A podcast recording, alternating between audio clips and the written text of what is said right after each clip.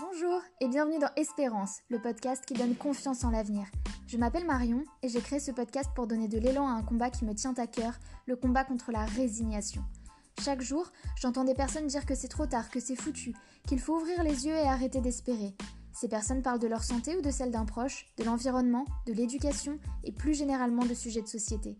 Grâce à ce podcast, je compte bien vous montrer qu'il existe bel et bien des solutions grâce à des gens incroyables et engagés qui contribuent à changer le monde en mieux. Si ce podcast vous plaît, n'hésitez pas à le partager ou à me le dire ici ou sur mon compte Instagram marion.journée. Je serai ravie d'avoir vos retours.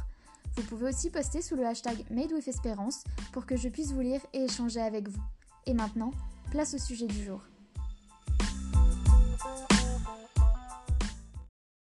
Bonjour et bienvenue sur cette nouvelle interview avec une personne que j'apprécie énormément, tant pour son professionnalisme qu'en tant que personne.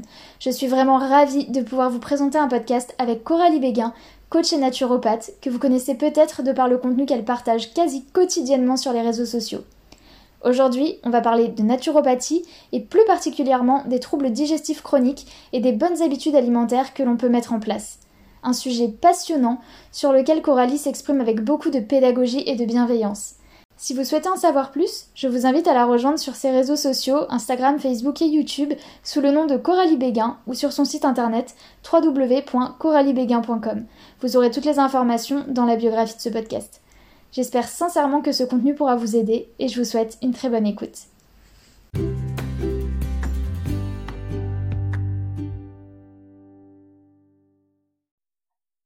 Bonjour Coralie, je suis ravie de t'avoir avec moi pour euh, cette deuxième interview euh, sur Espérance. Je sais que euh, tu as déjà l'habitude de beaucoup communiquer sur différentes plateformes et je sais que tu as à cœur aussi, comme moi, de pouvoir partager beaucoup de choses aux personnes qui nous écoutent. Donc je suis vraiment contente parce que je suis sûre que ce podcast va être très très enrichissant pour les auditeurs. dans un premier temps, du coup, bah, je vais te laisser écoute, te présenter de la façon dont tu le souhaites. Bah écoute, euh, bonjour Marion, merci beaucoup de me recevoir. Je suis euh, vraiment touchée que tu aies pensé à moi. Et effectivement, je suis contente de pouvoir partager euh, sur ton podcast à travers tes différentes questions. Donc, merci beaucoup de me recevoir. Alors, pour me présenter rapidement, je m'appelle Coralie Béguin, je suis coach et naturopathe diplômée. Ça fait maintenant plus de deux ans que j'exerce en tant que naturopathe. Je suis spécialisée dans les troubles digestifs, donc tout ce qui touche du, je vais dire, de à propos de la colopathie, intestin irritable, maladie de Crohn, euh, rectocolite hémorragique, mais pas que aussi, puisque j'accompagne aussi des personnes qui ont des problèmes de peau euh, ou encore des personnes qui ont des problèmes aussi du cycle au niveau du cycle menstruel. Donc la naturopathie, ça touche un petit peu à tout. Euh, la, naturopathie, pour expliquer un petit peu au sens large, on va traiter la cause à partir de la, de la partie alimentaire, surtout. On travaille énormément avec la partie alimentaire, le, les cinq piliers de santé, donc notamment aussi l'exercice physique, le sommeil, puis aussi la connexion à soi et le, je veux dire, euh, comment je suis avec moi-même au niveau de ma tranquillité et mon, petit vélo. Moi, j'ai fait une reconversion puisqu'avant, euh, bah, tu Marion, mais avant, moi, j'étais euh, pas du tout dans ce monde-là. J'ai fait une école de commerce et, et, donc je me suis reconvertie. Voilà, et donc aujourd'hui, bah, je suis présente sur YouTube, je donne énormément de contenu, Facebook, Instagram, puis des conférences en ligne également et des consultations. Super. Oui, effectivement, on a fait, donc pour ceux qui nous écoutent, il s'avère qu'on a fait en fait la même école de commerce donc euh, à Schema. Donc c'est assez, euh, assez marrant comme coïncidence. Du coup, si tu peux un peu expliquer, euh, puisque au-delà de, la volonté de reconversion professionnelle, je sais que tu as une histoire aussi avec la naturo. Donc, si tu peux un peu expliquer comment tu en es venu bah, à croiser le chemin de la naturopathie. Bien sûr. alors moi, c'est très simple en fait. donc j'étais en école de commerce donc à Lille, donc j'ai fait Schema. Et puis le... je suis rentrée d'Australie et en fait, ça a commencé où j'avais pris beaucoup de poids. Et donc, je me sentais très, très mal dans ma peau, à tel point que en fait, j'ai acheté un programme fitness. Ça a commencé comme ça, j'ai acheté un programme fitness. Et à la suite de ce programme fitness, en fait, je, je me suis vraiment détraqué la santé. Euh, je suis tombée, euh, donc j'ai fait énormément de théorie alimentaire, parce qu'après, j'étais déjà passionnée de base, en fait, par euh, tout ce qui était nutrition, alimentation. Et euh, à la suite de ça, donc énormément de fitness, euh, énormément de fitness et de la fatigue chronique qui a commencé à s'installer. À tel point que je ne, pouvais plus en fait me réveiller le matin. Sauf que j'avais 24 ans, 23, 24 ans à l'époque et que je commençais un petit peu à m'inquiéter parce que je me disais, mais c'est bizarre, enfin, j'ai jamais eu autant de fatigue que ça. Alors que je dormais 8, euh, entre 8 et 9, 9 10 heures par nuit quand même. Hein. donc on ne parle pas de sommeil de 3-4 heures. Et euh, donc, à la suite de ça, une léthargie qui a commencé à s'installer, plus l'envie de rien faire. Le week-end, je, enfin, je restais alitée tellement j'étais euh, fatiguée tout le temps. Donc, j'ai fait des tests de sommeil, j'ai été voir plusieurs médecins, passé plusieurs euh, analyses de sang. Il n'y avait jamais rien, tout était OK. Donc, on a commencé à me dire que, bah, de toute façon, on ne pouvait rien pour moi et qu'il fallait sûrement que je vive comme ça toute ma vie, quoi. Sauf que je me suis dit, euh, ben, en fait, j'ai 24 ans, je ne vais pas vivre comme ça toute ma vie. Clairement, il doit bien y avoir autre chose. Et en fait, euh, en me baladant sur l'île, à l'époque, je rencontre des points de consultation naturaux euh, gratuits. Et donc, je me dis, tiens, c'est quoi ça, la naturopathie? Je connais pas. Ça parlait de l'alimentation. Je me dis, oh, bah tiens, pourquoi pas et tout, je vais tester. Et donc, je fais un point avec ce naturopathe. Et donc là, il me, il me dit, en fait, à travers cet entretien, que ça ne va pas du tout ce que je mange, que c'est sûrement à l'origine de mes problèmes de santé. Sauf que moi, à l'époque, j'étais très bornée et que je croyais vraiment à ce que je faisais. J'étais persuadée qu'en fait, je me nourrissais bien. Donc pour moi, ça ne pouvait pas venir de mon alimentation. J'étais persuadée à 100% de faire tout ce qu'il fallait, de bien manger mes fruits et mes légumes, voilà, de, vraiment très bien me nourrir. Et euh, donc à la suite de ça, il me fait un réglage alimentaire que je ne suis absolument pas.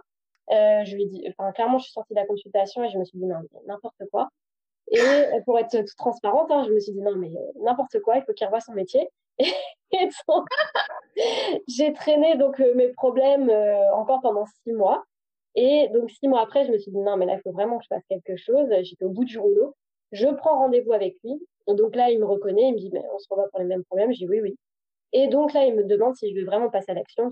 Chose que je fais. Le lendemain, je passe à l'action. Je mets tout en place. Vraiment, et c'était très dur pour moi parce que comme je dis souvent dans mes vidéos YouTube, toujours, on a toujours l'impression de bien faire les choses et de remettre en question en fait son fonctionnement habituel alimentaire, c'est très compliqué.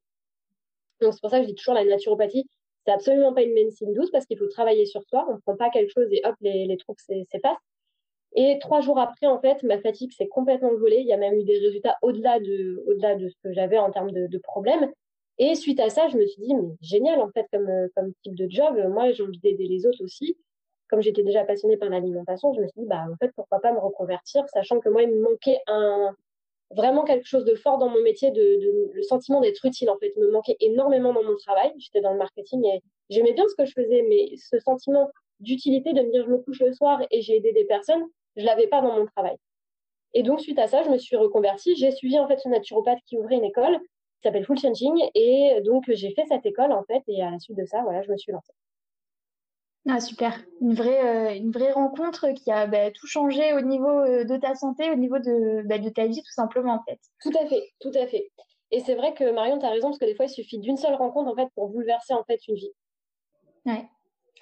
Et euh, donc, pour, donc tu as, déjà un peu expliqué ce qu'était la naturopathie. Pour les personnes qui, et je sais que tu en as parlé récemment, donc je, je, vais en profiter, qui se disent, bah, moi, je suis suivie par un médecin, en fait, pourquoi est-ce que ce médecin-là ne pourrait pas m'apporter ce que, m'apporte un naturopathe? Pourquoi est-ce qu'il faudrait complémenter en fait ça? Qu'est-ce qu'un naturopathe va m'apporter qu'un médecin ne peut pas m'apporter? Ouais.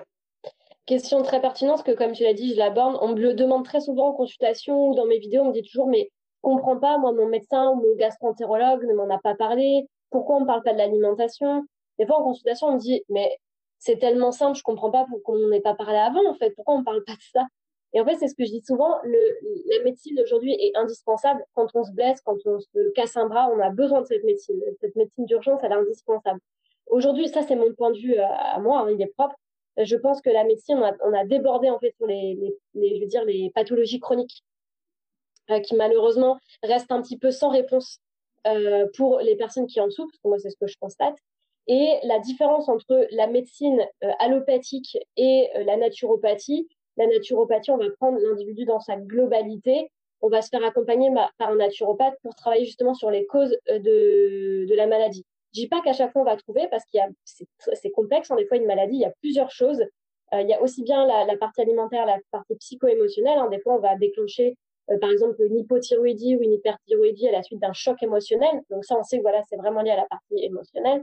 Par contre, il y a quand même beaucoup de choses qui peuvent être réglées sur la partie alimentaire, d'où la nécessité euh, moi, je dis toujours, c'est bien d'avoir un gastro, c'est bien d'avoir un médecin pour le diagnostic, parce que nous, les naturopathes, on n'est pas du tout formés à ça.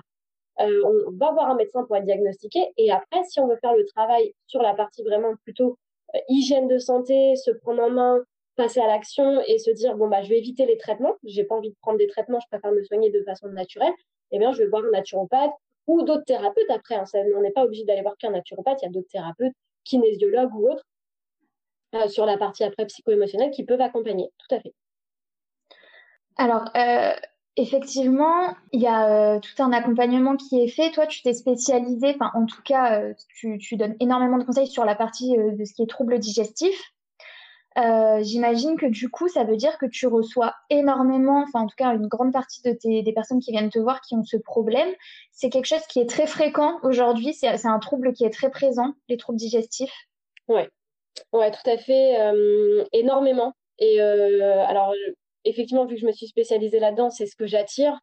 énormément de personnes sur la colopathie, l'intestin irritable, la maladie de Crohn, la dysbiose un peu de candidose également. Et puis aussi, on n'en parle pas beaucoup, ça reste très tabou, mais les mycoses vaginales aussi chez les femmes récurrentes, euh, les cystites, euh, qui malheureusement sont dues aussi à, très souvent au tube digestif, hein, parce qu'on voit souvent des femmes qui, après la prise d'antibiotiques, déclenchent une cystite ou euh, déclenchent des mycoses vaginales et qui n'arrivent pas à s'en sortir parce qu'il faut reprendre des antibiotiques et donc on n'arrête pas de détériorer la flore intestinale. Et aujourd'hui, le constat que je fais, effectivement, Marion, c'est qu'il y a énormément de personnes, beaucoup de, alors, beaucoup de femmes, euh, je pense que les hommes sont aussi touchés, mais qu'ils n'en parlent pas. C'est trop tabou encore. Énormément de femmes qui sont touchées par ça. Euh, moi, ça me fait vraiment mal au cœur parce que je trouve qu'on est, on est dans une société où, en fait, euh, on est de plus en plus malade, clairement, que ce soit par le biais de l'alimentation ou par le biais aussi de la société qui nous rend malades à travers notre travail, à travers comment on doit vivre, en fait, hein, toute cette, cette société où il y a de plus en plus de pression à être en couple, à avoir une famille, à avoir de l'argent. Et en fait, on se rend compte aussi chez les femmes que malheureusement, pourquoi aussi il y a beaucoup de maladies inflammatoires? Bah Parce qu'on n'arrive pas à gérer le stress aujourd'hui. On est tout le temps, tout le temps sous pression. Donc, bah, à un moment, le corps, en fait, il en peut plus. Donc, il y a des symptômes qui se créent. Donc, il y a ça, effectivement, qui, arrive et on le voit de plus en plus hein, dans nos sociétés. Euh, en tout cas, dans l'Occident, on est de plus en plus malade et en moins bonne santé. Alors, on vit plus longtemps, mais on vit en moins bonne santé. Hein, les études le montrent. Et euh, comme tu dis, oui, on, a, est, enfin, moi, je suis confrontée à énormément de, femmes qui souffrent de ces troubles en fait et qui ne trouvent pas de solution. Et c'est ça ce qui est dramatique aujourd'hui, c'est qu'elles sont laissées. Moi, j'écoute juste ce qu'on me dit en consultation, c'est c'est dans votre tête, on peut rien faire pour vous, rentrez chez vous, il y a, rien à faire. C'est très dur, je trouve, pour une personne aujourd'hui d'entendre ce type de discours, euh, d'être à ce point-là laissé, de se dire, bah, rentrez chez vous, on peut rien faire pour vous. Euh, donc moi, mon rôle, en tout cas, c'est de passer le message qu'il y a des solutions qui existent. Il y a toujours des solutions qui existent. Et en dehors de ce facteur, donc déjà ce facteur stress, j'en avais déjà parlé dans le précédent podcast, mais c'est vraiment quelque chose qui est, euh, enfin c'est pour moi c'est la maladie du siècle, hein, le stress, et, euh, et, je parle en connaissance de cause puisque puisque moi j'ai l'eczéma qui ressort à ce niveau-là aussi. Comment ça se fait aujourd'hui, on va dire depuis une vingtaine d'années pour faire euh, pour résumer, on a justement ces troubles qui se développent, en tout cas l'alimentation qu'on a depuis depuis ces dernières années, qui est un facteur justement de maladie alors, moi, de ce que j'ai observé, je vais faire une réponse euh, par rapport à mon observation des faits. Tu sais que je suis très basée sur l'observation de ce que j'ai vu en consultation. Il y a plusieurs causes qui reviennent au niveau des troubles digestifs. Un, on l'a vu, effectivement, le stress. Mais il n'y a pas que ça. Parce qu'on dit tout le temps, ah, bah, c'est le stress. Ouais, c'est un peu simple comme réponse. Effectivement, ça participe aux troubles digestifs, mais une personne qui va être stressée ne va pas forcément faire des troubles digestifs. Première chose. Deuxième chose, on a également la fatigue chronique qui est de plus en plus présente aujourd'hui, malheureusement avec le rythme de vie qu'on nous impose. Troisièmement, l'utilisation des antibiotiques. Ça, je le constate à chaque fois. Des personnes qui viennent me voir pour de la colopathie de l'intestin irritable, qui ont fait pendant des années des troubles ORL à répétition quand ils étaient plus jeunes, ou des cystites ou des mycoses, on leur a fait prendre des antibiotiques régulièrement. Et en fait, au bout d'un moment, eh bien, on constate que, ah bah oui, je me, suis rendu compte qu'après cette prise d'antibiotiques, j'ai commencé à avoir des ballonnements, des maux de ventre, etc.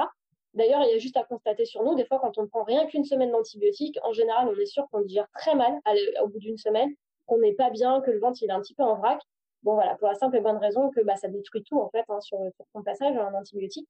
Donc, il y a ça, l'utilisation vraiment abusive, je vais dire, des antibiotiques régulièrement, et aussi, ce que je constate de plus en plus dans les troubles de la rectocolite hémorragique, c'est l'utilisation de Roaccutane, euh, de notamment de, tous les traitements antiacnéiques, euh, bah, antibiotiques, hein, parce qu'il y a euh, beaucoup de dermatos ou médecins hein, qui donnent des antibiotiques sur du 3 à 6 mois pour traiter l'acné. Malheureusement, aujourd'hui, ce qu'on voit, enfin moi, ce que je vois, hein, les personnes que je vois en, consultation, RCH ou colopathie, très souvent, elles ont suivi ce type de traitement. Euh, donc, c'est les différentes causes que je vais euh, vraiment, que j'ai pu cibler à travers les consultations, que je vois régulièrement. Je pose aussi beaucoup la question. Et le dernier point aussi que je voulais préciser, Marion, à travers le podcast, et ça pourra peut-être aider aussi les futures mamans, c'est le manque d'allaitement. Euh, le manque d'allaitement qui est très, très présent dans notre société en France, qui s'attend à revenir. Hein. Ça tend vraiment un petit peu à revenir, mais aujourd'hui, on a eu quand même, dans les années 80-90, on a beaucoup montré du doigt les mamans qui allaitaient en disant que le, le biberon c'était beaucoup plus in, beaucoup plus, euh, enfin c'était mieux. Et euh, malheureusement, de, les accouchements aussi par césarienne, alors des fois on n'a pas le choix, et on, ne peut pas, je, je veux rien reprocher au corps médical parce que des fois on n'a pas du tout le choix. Malheureusement, on sait aujourd'hui que quand le bébé ne, ne passe pas par voie basse, il ne, il ne bénéficie pas en fait de la flore, vagi, enfin, la flore vaginale et intestinale de la maman, donc il va faire en fait euh, sa flore par rapport en fait à l'hôpital, dans la pièce où il est. Et en plus de ça, s'il n'y a pas de euh, d'allaitement derrière, on peut être très souvent, on peut être sûr qu'il va y avoir des troubles digestifs qui vont s'installer des années et des années après, ou chez les jeunes enfants, des troubles ORL à répétition, donc euh, otite, sinusite, pharyngite, bronchite, ce genre de choses qui va s'installer très régulièrement chez les enfants par manque d'allaitement. Donc le message que j'ai envie de passer aussi, c'est autant que possible allaiter l'enfant. Euh, là, l'OMS hein, le, dit maintenant, ils disent, ils recommandent sur du 1 an pour l'allaitement. Et en Allemagne, c'est déjà le cas. En Allemagne et en Suisse, ils sont déjà euh, ils le montrent, hein, ils, encouragent énormément les femmes à allaiter autant que possible euh, parce qu'ils savent que ça participe notamment justement à la diminution des troubles digestifs, des troubles ORL, mais aussi de la mastication. On se rend compte qu'on mastique beaucoup moins aujourd'hui, notamment la succion entre le biberon et le, le sein n'est pas du tout la même. Et donc aujourd'hui, on a aussi des problèmes dentaires qui se mettent en place et des problèmes de mastication à cause de tout ça. Donc c'est des petits gestes anodins, mais qui malheureusement, au fur et à mesure qu'on avance dans la vie, si en plus on a du stress, enfin voilà, euh, on dort mal. Mais en fait, tout ça mis bout à bout fait que, bah, à un moment, bah, un moment donné, le corps il n'en peut plus et hop, on génère des troubles digestifs chroniques. C'est fou parce que c'est des choses qu'on ne nous dit pas. Enfin, moi, euh, tout ce qui est allaitement, accouchement par voie basse, je l'ai lu en fait dans les livres de naturopathie que je lis, mais on n'en entend jamais parler. même quand moi j'ai des amis qui sont enceintes, jamais on leur dit, on leur recommande en fait l'allaitement. Après, moi je veux pas culpabiliser les mamans qui veulent pas allaiter, c'est un choix personnel, mais il y a pas, il y a un manque d'information en fait qui est fait, alors que c'est hyper hyper important euh, bah, d'être conscient de, des tenants et des aboutissants des choix qu'on fait. Donc euh, c'est assez fou. Euh, je voulais revenir aussi sur un point dont je parle très souvent et je pense que c'est très intéressant puisque les personnes qui vont écouter ce podcast, je pense, sont très présentes sur les réseaux sociaux. Alors, qu'est-ce que tu penses ou quel peut être l'impact des tendances alimentaires qu'on voit euh, sur les réseaux sociaux, euh, toutes les, les, modes healthy, les Pokéball, les, les porridge, les, enfin bon, toutes ces théories-là. je rigole parce qu'effectivement, euh, c'est souvent ce qu'on me demande et on me dit, souvent sur les réseaux sociaux, sur YouTube, on me dit, mais c'est bizarre, t'as pas du tout le même discours que les autres naturaux ou les autres personnes un peu branchées, healthy, fit. Oui, alors, bah, clairement, moi, enfin, tu connais mon point de vue, hein, je suis assez euh, directe dans, ce, dans ma façon de faire.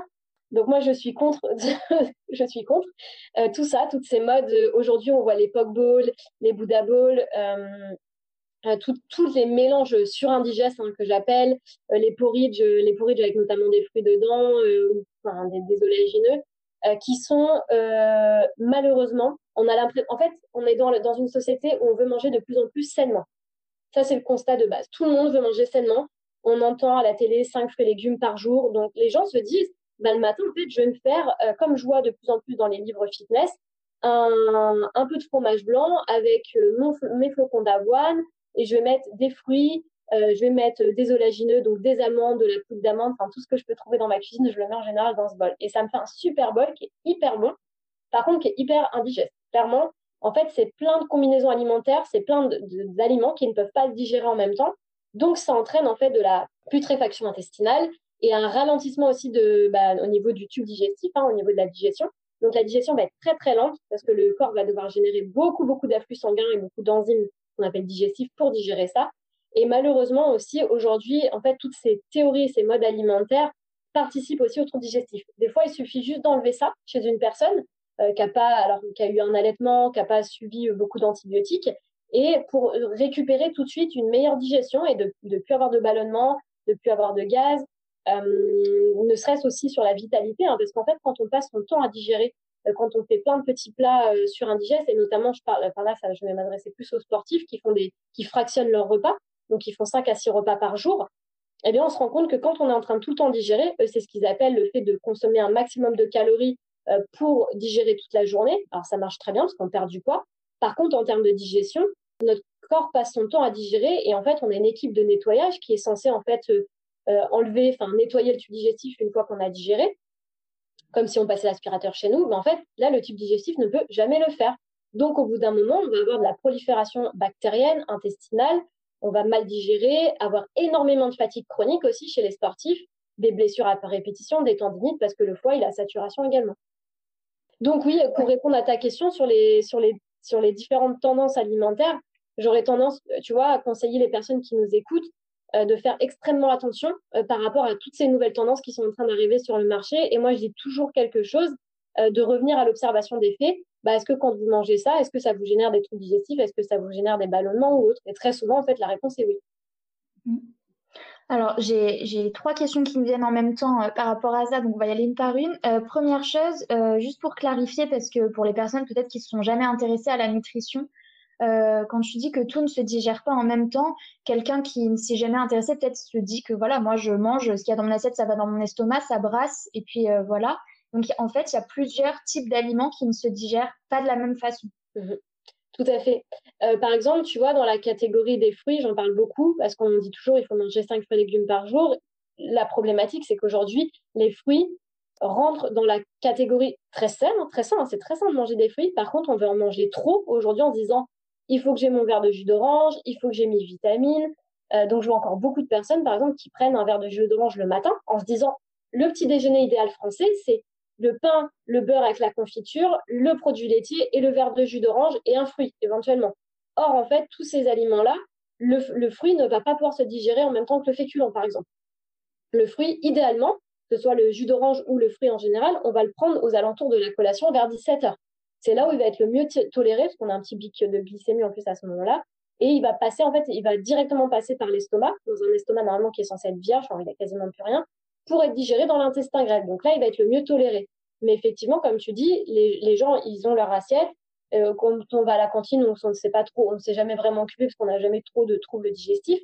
On mange ce qu'il y a dans l'assiette. Mais déjà, le premier conseil que je pourrais donner à travers ce podcast, pour toutes les personnes qui ballonnent ou qui ont des problèmes digestifs, un, d'enlever tous les fruits au moment des repas, de les mettre vraiment vers 17 heures et de supprimer, moi je dis toujours supprimer sur du 1 à 3 mois les produits laitiers pour voir ce qu'il en est, comment ça se passe au niveau de la digestion. Déjà, rien qu'en appliquant ces deux conseils-là, on diminue drastiquement les troubles digestifs.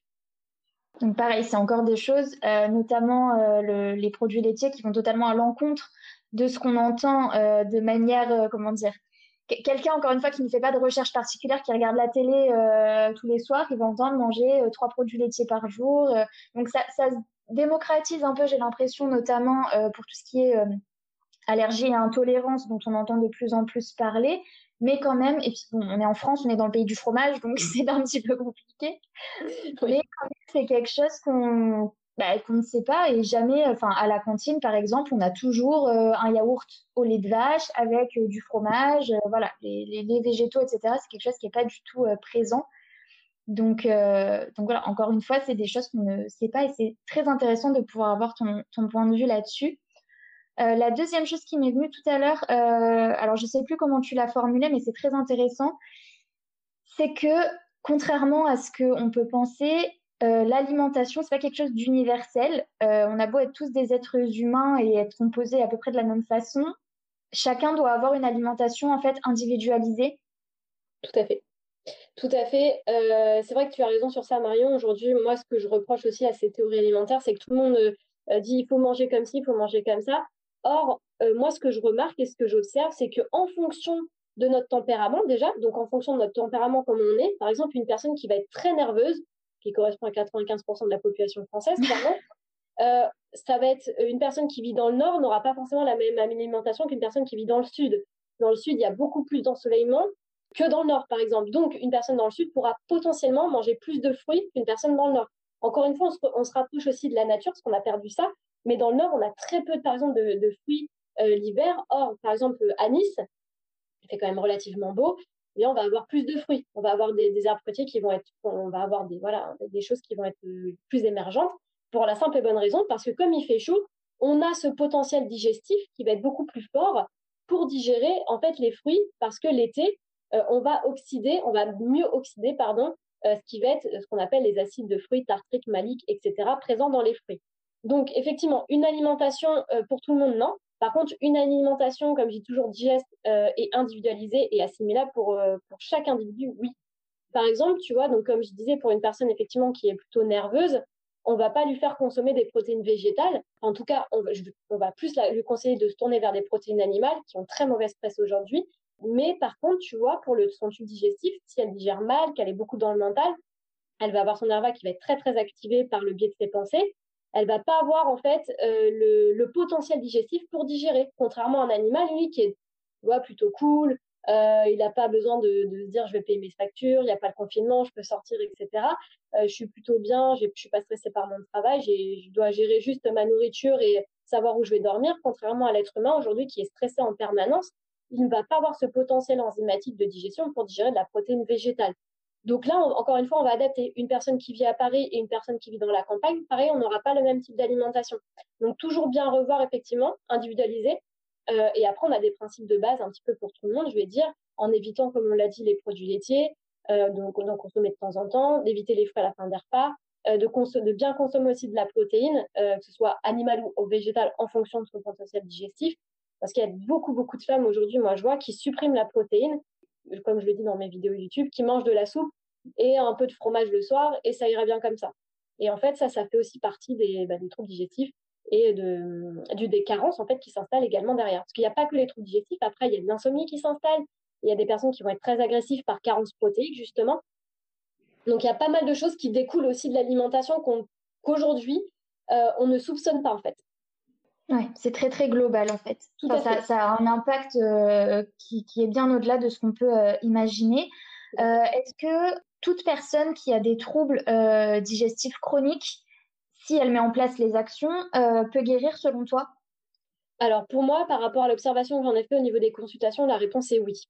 Il y a certains cas, euh, je le vois hein, dans, les, dans les consultations que je, fais, il y a des personnes qui me disent je suis tellement désespérée au bout du rouleau, j'ai déjà tout tenté. Le sans gluten, le sans lactose, le FODMAPS, le régime signalé, tout, tout, tout, tout, tout. Euh, j'achète tout bio, je fais extrêmement attention quand je cuisine, mais par contre, ne respecte pas les, je veux dire, les piliers de base notamment avec le grignotage. Donc, il y a des grignotages toute la journée. Et en fait, euh, c'est des choses très simples que tout le monde pourrait mettre en place déjà pour éradiquer un petit peu les troubles digestifs. Donc oui, il y a, des y a, je dire, des, des personnes qui vont avoir des résultats tout de suite. Au bout de trois jours, il y a quasiment, je le vois hein, dans les retours des consultations, 80% des troubles digestifs qui disparaissent.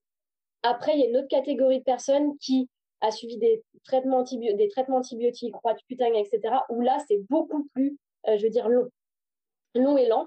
Euh, parce qu'il faut refaire la flore intestinale, il faut aussi travailler en amont, enfin en amont ou en, même temps sur la partie psycho-émotionnelle, parce que très souvent il y a des troubles digestifs aussi par euh, état de fatigue du mental, sur monopolisation. Donc il va falloir travailler sur la partie alimentaire et en même temps sur la partie psycho-émotionnelle. Mais pour moi, en fait, on a, on a tous les clés et le potentiel pour se guérir. On va avoir besoin de thérapeutes pour s'aider, parce que des fois, ça va beaucoup plus vite que d'aller chercher nous-mêmes et de tester aussi sur nous-mêmes. Mais par contre, pour moi, on a tous les clés pour se guérir, pour s'auto-guérir et se guérir à l'aide de, ça peut être de la visualisation, ça peut être de l'hypnose. Voilà, on se fait accompagner aussi sur la partie naturopathie, sur la partie énergétique. En fait, il y a toujours un espoir. Pour moi, il y a toujours de l'espoir, même pour les personnes qui, comme me disent souvent, j'ai fait tout le monde, tous les médecins, tous les plus grands spécialistes, j'ai eu aucun résultat. Des fois, il faut juste revenir à la base sur la partie alimentaire. Ça revient aussi à ce que tu disais tout à l'heure que un, médecin, un gastro-entérologue aussi euh, euh, doué soit-il et aussi expert soit-il, ne va pas du tout agir sur la même chose qu'un naturopathe ou qu'un autre thérapeute. Donc c'est important aussi d'agir là-dessus. En tout cas, c'est rassurant de savoir que même si ça fait euh, 5, 6, 10 ans qu'on souffre de, euh, j'en sais rien moi, de maux d'estomac, etc., de RGO, peu importe, qu'on peut toujours euh, bah, mettre des choses en place pour justement se sortir de cette situation qui, qui est parfois très très inconfortable et qui, qui est presque handicapante en fait même certaines fois. Complètement.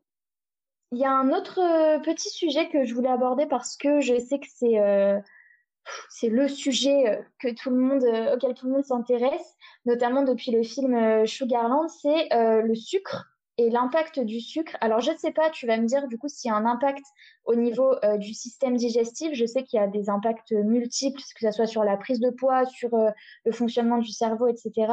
Est-ce que tu as euh, ben, des, soit des conseils, soit en tout cas un avis à donner sur la consommation de, sucre raffiné, j'entends bien sûr, aujourd'hui? Alors, effectivement, le sucre, est omniprésent dans notre société. Hein, ça, de toute façon, tout le monde le sait. Euh, on va en ville, euh, qu'est-ce qu'on voit? Des gaufres, des, donuts, des, choses, des pains au chocolat, des croissants. Très difficile d'y résister parce qu'on est dans une société où on est tellement soumis au stress que, en fait, la dose de, sucre qu'on va recevoir, c'est l'équivalent d'un shoot de cocaïne. Aujourd'hui, ça a été prouvé scientifiquement que le sucre correspond à une dose aussi forte que la, que la drogue de la cocaïne. Donc, les effets en fait sur le cerveau sont extrêmement puissants D'ailleurs, c'est pour ça, là, en disant ça, je ne vais pas me faire des amis, mais l'industrie alimentaire l'a bien compris et en met un petit peu dans tout ce qu'il y a, même dans les plats préparés, pour nous rendre accros et addicts. En fait, ça appuie sur un bouton qui est très simple au niveau de la dopamine, au niveau du cerveau, donc ça lâche, euh, ça lâche en fait ce neurotransmetteur pour nous générer du bien-être. Jusque-là, tout le monde le sait, puisque quand on consomme, que ce soit un aliment très salé ou très sucré, on a cette espèce de bouffée d'euphorie juste derrière en se disant ah, je me sens super bien en fait. Je me sens bien, ça me fait du bien de manger euh, quelque chose qui soit très gras, très sucré. Ok. Sauf qu'en fait, on est dans une société, comme je disais, très très stressée. Donc, on va être attiré par ce type d'aliments parce que dans ma vie quotidiennement, j'ai pas cette bouffée en fait d'oxygène, j'ai pas cette, je me sens pas remplie. Donc, je vais aller me remplir avec quelque chose de facile à l'extérieur. Très souvent, les femmes qui prennent du poids ou les hommes, on va se remplir avec des aliments sucrés parce que j'ai pas j'ai pas ça en fait. J'ai pas ça dans ma vie, que ce soit par le biais professionnel ou personnel. Donc je vais compenser avec quelque chose. Ça pourrait être très bien avec le sport, la drogue, le sexe aussi. Hein. Et on parle, là, on parle sur la partie alimentaire, mais il y a d'autres mécanismes soupapes aussi pour le corps. Ce que je souhaite passer comme message, déjà, un, c'est de toujours être en bienveillance avec son corps. Je vais dire que des fois, dans la vie, eh ben, en fait, on a besoin de ces moments-là pour euh, compenser, ce soit la perte de quelqu'un, un, travail qui soit stressant, euh, toujours d'être dans la bienveillance et de vous dire, bah, aujourd'hui j'ai mangé euh, des conneries, bah c'est ok. J'ai mangé des bonbons, des, donuts, euh, des gâteaux, c'est ok. En fait, ce qui va pas être ok pour le corps, c'est de le faire régulièrement, d'être vraiment dans la régularité et d'un moment de dire bah c'est ok, hein, je l'ai fait une fois, ça arrive de temps en temps quand je suis pas bien, je craque. Deuxième chose, effectivement, comme tu disais Marion, le sucre omniprésent dans la société, il crée aussi des déséquilibres au niveau je veux dire, du cerveau. Aujourd'hui, ça active aussi ce qu'on appelle l'hyperactivité des enfants et la prise de poids, notamment euh, chez les femmes, et aussi, bah voilà, hein, des, fois de l'anxiété ou le fait de, de quand j'ai pas mon shoot de sucre, je me sens euh, irritable, pas bien, je me sens stressée. Et on sait aujourd'hui que le sucre en excès, le sucre raffiné, on parle, on parle pas des féculents, le sucre raffiné va effectivement être, euh, générer de l'inflammation, pardon, au niveau du corps. Donc tout ce qui va être maladie inflammatoire et notamment aussi le diabète, euh, tout ça va participer encore à un déséquilibre au niveau du corps. Par contre, je tiens juste à préciser, je ne parle pas des féculents. Les féculents sont indispensables pour notre santé. il y a beaucoup de personnes qui veulent les supprimer pour perdre du poids. On va plus se concentrer, si on tolère bien, euh, sur du semi-complet ou du complet. Déjà, du semi-complet, c'est déjà très bien. Et en fait, le féculent, même blanc, parce qu'on a la mauvaise presse, le féculent blanc, la pomme de terre, le riz blanc, les pâtes blanches ont très mauvaise presse. Pourtant, si elles sont mélangées avec de la viande et du poisson, de la viande pardon, ou du poisson ou des légumes, c'est mélangé en même temps au niveau du repas et qu'il n'y en a pas, que ça soit pas une assiette de pâtes, ça va pas faire monter ce qu'on appelle l'indice glycémique dans le sang. Donc cette montée de cette montée de sucre dans le sang. Donc ça sera ok. Par contre, si je me fais une assiette de pâtes euh, entière, là oui, c'est problématique parce que le, le féculent au contact de la salive se transforme en sucre. Donc oui. Ouais, gros sujet et et c'est vrai qu'effectivement, il y a beaucoup ce parallèle qui est fait entre euh, le sucre et les féculents, ou le sucre, en fait, qu'on trouve, euh, on va dire, entre guillemets, naturellement, en tout cas, qui vient pas d'un processus euh, industriel. Après, pareil, les fruits, dans, dans, ce que tu dis, tout le monde voit les fruits comme quelque chose de sain, alors que c'est quelque chose qui est aussi très sucré, surtout quand on le prend en jus, qu'on a enlevé toute, toute la pulpe, toutes les fibres, etc. Donc, euh, il faut vraiment y faire attention. Euh, alors, je sais qu'il y a beaucoup, beaucoup de livres euh, sur comment se débarrasser de son addiction au sucre. Donc, j'en mettrai peut-être en, enfin, peut-être on aura à conseiller d'ailleurs, ou j'en mettrai dans la description du, podcast. On va pas s'étendre. Mais si toi, tu aurais peut-être un conseil, ou en tout cas, quelque chose qu'on peut remplacer. Par exemple, si on a à notre collation l'habitude de prendre des biscuits, des princes, ce genre de choses, par quoi est-ce qu'on pourrait remplacer qui permettent quand même peut-être progressivement de, se séparer de cette, ce goût sucré sans que ça soit trop frustrant Un brocoli. non, je rigole.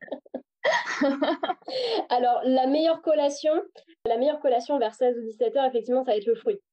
Alors, ça peut être une banane, par exemple, pour les sportifs notamment, ça va être un très bon carburant pour aller faire l'entraînement sportif. Ça peut être aussi des fruits secs euh, qui vont être très sucrés, sauf en cas, effectivement, on va le déconseiller pour les personnes qui ont de la candidose, parce que ça va être un petit peu trop sucré, ça peut faire un petit peu euh, flamber la candidose.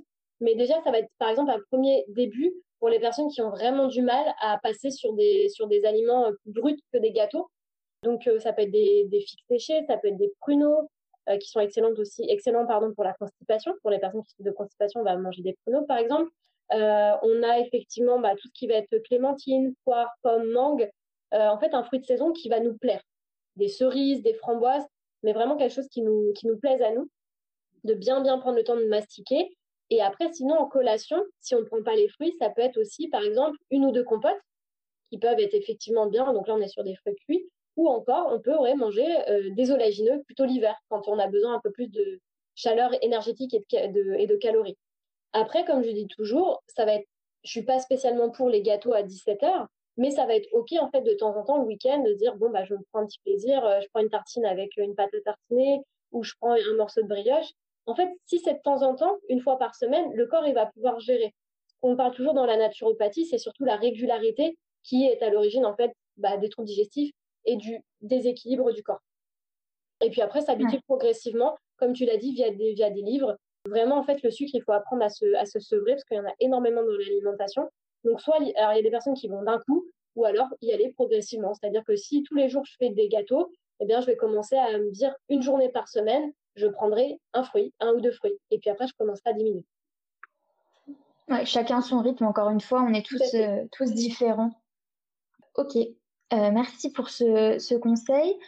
Au niveau de, donc tu nous as déjà donné beaucoup, beaucoup d'informations. Si euh, quelqu'un nous écoute aujourd'hui et souffre de troubles digestifs chroniques, peu importe la, sorte de trouble qu'il a, en dehors du fait de euh, se faire aider, de se faire accompagner, s'il y a un conseil à mettre tout de suite euh, en place, alors je ne sais pas si, si on peut généraliser, s'il y a un conseil qui peut être adapté pour l'ensemble des troubles digestifs mhm. qui peut être mis en place tout de suite sans aller chercher euh, des compléments alimentaires euh, à la pharmacie, sans, voilà, sans avoir à chercher des recettes complètement euh, où il faut deux heures de préparation.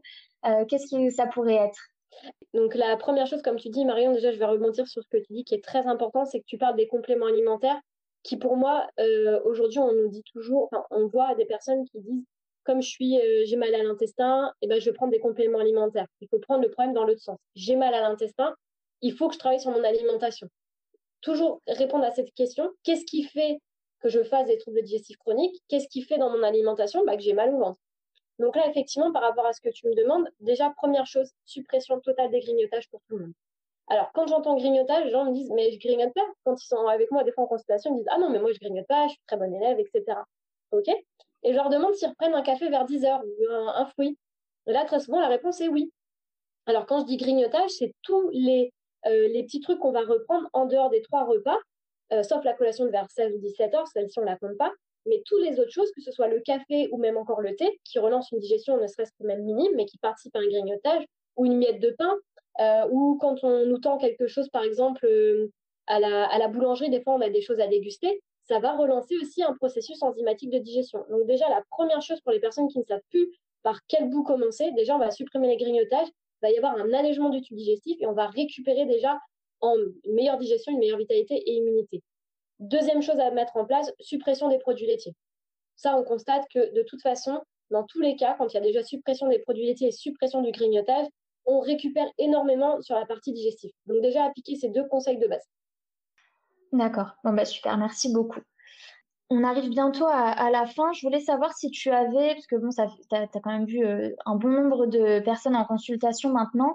Est-ce que tu aurais un témoignage à nous partager euh, qui t'aurait marqué sur quelqu'un qui souffrait justement de, troubles digestifs, bien sûr de façon anonyme, hein, mais euh, quelque chose qui t'aurait marqué sur le fait que cette personne justement ne, était à un stade où elle savait plus quoi faire et s'est retrouvée avec une santé ben, soit, soit meilleure, soit même une guérison totale de ses troubles?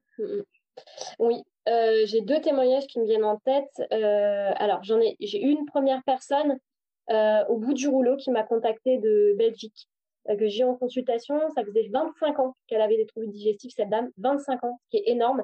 Elle m'a témoigné qu'en fait, elle n'en, tellement elle n'en pouvait plus en fait quand elle faisait ses courses, et je sais que ça arrive à beaucoup de personnes, en fait, d'avoir un déclenchement de diarrhée euh, en train de faire ses courses quand elle passait dans les rayons frais, obligée d'abandonner le caddie en plein milieu du supermarché pour rentrer chez elle et euh, bah, aller aux toilettes en fait. Donc cette dame, j'ai eu en consultation, elle avait vu, voilà, elle avait vu énormément de spécialistes, de gastroentérologues, etc. Au bout de trois jours, elle m'a fait un retour après le réglage alimentaire en me disant que 90% de ses troubles digestifs étaient rentrés dans l'ordre. Elle a encore un peu de problèmes digestifs parce que bah, forcément, ça faisait très très longtemps qu'elle avait, qu'elle avait traîné ça et l'alimentation n'était pas correcte. Donc le temps que le corps se répare aussi et se régénère. Mais au bout de trois jours, en fait, elle m'a dit, je revis, en fait, je, je peux de nouveau faire les boutiques, ne plus avoir cette frayeur d'aller au restaurant et de me dire, mais est-ce que je vais me sentir mal et devoir prendre un Imodium? Donc j'ai ce premier témoignage-là qui m'a fait vraiment chaud au cœur et puis bah, surtout de me dire que cette personne elle peut revivre en fait une vie normale. Parce qu'en fait on se rend pas compte mais les troubles digestifs ça pourrit la vie en fait. C'est horrible hein, de toujours se dire où est-ce qu'il faut que je trouve des toilettes euh, de ne pas pouvoir vivre sa vie correctement de se dire bah je vais être encore la personne qui va embêter tout le monde parce que moi je peux pas manger dans ce resto là donc c'est compliqué et puis j'ai une deuxième personne qui était aussi atteinte de, colopathie euh, qui avait fait beaucoup de diététiciens et nutritionnistes et qui n'avait euh, ça n'avait rien changé voire ça s'était même empiré qui m'a consulté et pareil au bout d'une semaine, cette personne m'a dit, bah, en fait, c'est très simple, j'ai plus aucun trouble du tout. Donc, euh, mais vraiment, radicalement, ça avait changé sa vie. Voilà. Et là, on parlait vraiment que d'un réglage, hein, parce que les personnes n'avaient même pas commandé les compléments alimentaires, ni même pris quelque chose. Là, on parle vraiment d'un réglage alimentaire. Donc, c'est pour ça que, à travers ce podcast, Marion, que tu, enfin, lequel on fait ensemble, euh, je tiens vraiment à, envoyer un message aussi de d'espoir par rapport à des personnes qui ont complètement perdu justement euh, bah, l'espoir de se guérir un jour. Il y a toujours, toujours une lumière. Donc, il faut faire confiance aussi et euh, d'aller vers les personnes qui nous inspirent aussi la confiance. Waouh, c'est impressionnant. Hein. C'est c'est vrai que ça fait chaud au cœur de savoir que ces personnes maintenant elles sont bah, elles revivent une vie normale et, et sans toute cette pression et toutes ces douleurs et ouais, c'est impressionnant je rebondis sur ce que tu dis. Euh, on a parlé tout à l'heure des différents, euh, différents médecins. Euh, là, cette personne avait vu donc des, personnes qui sont spécialisées en nutrition, donc nutritionnistes et diététiciens. En quoi, puisque c'est peut-être une question que les auditeurs se posent, c'est encore différent de ce que les naturopathes peuvent proposer? Alors, c'est vrai que c'est un peu borderline parce qu'en fait, très souvent, les diététiciens sont aussi consultés pour des troubles digestifs. Euh, moi, de ce que j'observe, pas du tout encore une fois pour critiquer les autres professions. Euh, moi, j'ai des personnes qui ont vu des nutritionnistes ou des diététiciens et qui n'ont pas eu de résultats. À la base, on va consulter, pour moi, à la base, on va consulter un diététicien pour la perte de poids. Ça, c'est vraiment mon point de vue à moi et c'est aussi pour ça qu'on va, c'est vrai, hein, de base, on va avoir un diététicien pour une perte de poids. Après, il y a des diététiciens maintenant qui sont de plus en plus sur la partie troubles digestifs euh, mais c'est vrai qu'on peut, on peut se dire la, la, limite est assez fine entre la naturopathie et, le, et, la, et la diététique finalement. On parle aussi d'alimentation. La différence, c'est que euh, nous, on travaille avec les plantes, compléments alimentaires, et vraiment l'aspect, je vais dire, on va vraiment travailler sur la partie digeste. C'est ça ce que je vais, euh, je vais reprendre, la partie digeste. je vois encore des diététiciens qui me disent des fois, ben voilà, il faudrait manger trois produits laitiers par jour avec les fois à la fin des repas. C'est compliqué d'avoir ce type, pour moi, hein, c'est compliqué d'avoir ce type de discours quand euh, il y a une personne qui vient vers nous et qui, qui a de la colopathie, d'intestin irritable, moi, c'est des discours qui sont euh, aujourd'hui euh, qui sont ouais qui sont vieux et qu'il faudrait changer en fait. Alors là, c'est pas de leur faute hein, parce qu'ils sont formés comme ça. Encore une fois, c'est aussi les cours hein, qui veulent qui veulent ça. Manger trois produits laitiers par jour, moi, bah, tu connais mon point de vue sur ça. Hein, je, suis plutôt contre. Donc donc voilà. Donc après, effectivement, et puis le nutritionniste à la base, il est médecin. Normalement, c'est un, un, un médecin. Euh, donc avec une, spécialité sur la partie nutrition. Et donc, voilà, moi, de ce que j'ai vu, très souvent, les nutritiens et diététiciens sont consultés plus dans la perte de poids. Ok, ça marche. Bon, merci pour euh, cette clarification. Je t'en prie. Euh, écoute, on arrive à la fin du podcast. Est-ce que tu aurais quelque chose à ajouter ou un point sur lequel tu souhaites revenir? Mais écoute, je pense qu'on a fait le, on a fait le tour, Marion. Peut-être la dernière chose que j'ai envie de, de dire, c'est de, par rapport à ce podcast, eh bien voilà, de, de, prendre soin de soi, de, de passer à l'action, voilà, de, de, vraiment faire les choses, de ne pas se laisser aussi imprégner par toutes ces théories alimentaires, d'écouter aussi le conseil des gens qui vont, ils vont toujours se dire ah ben moi j'ai fait comme si, tu devrais essayer ça. Ah puis j'ai testé telle méthode, tu devrais essayer ça. Chacun aussi est différent, comme on l'a encore, dit, euh, à l'écoute de soi, d'être toujours dans la bienveillance. Il y a tellement de gens qui se maltraitent aujourd'hui, qui maltraitent leur corps. Ça, ça fait, en fait, ça fait mal au cœur. Euh, donc le message que j'aimerais passer, c'est toujours dans la bienveillance. Ben, il y a des fois où ça va pas, et puis on va craquer sur des choses qui sont pas bien. Bah c'est ok. En fait, j'ai envie de dire à un moment, c'est ok, c'est pas grave. Demain ça ira mieux. On fera du sport, on ira s'aérer, on mangera mieux. Voilà. Donc toujours être dans la bienveillance avec soi-même. Super. Ouais, c'est un, très très beau conseil qu'on devrait beaucoup plus euh, s'appliquer euh, ces temps-ci surtout. En plus, en cette période de confinement, c'est l'occasion aussi de se reconnecter à soi et justement de faire le point là-dessus. Tout à fait. Donc, euh, super. Bah, écoute Coralie, j'étais ravie de pouvoir échanger avec toi sur, sur tous ces sujets. Je suis sûre que ça va aider un grand nombre de personnes qui nous écoutent et qui se sentent un peu démunies face à leur santé, puisque, encore une fois, c'est des informations qu'on n'a pas facilement. Même quand il s'agit de petites choses assez simples à mettre en place. Donc, merci beaucoup, beaucoup pour ta participation. Merci à toi, Marion, de m'avoir accueilli. Merci beaucoup de m'avoir donné cette opportunité. Donc, je te remercie énormément. Ben, merci.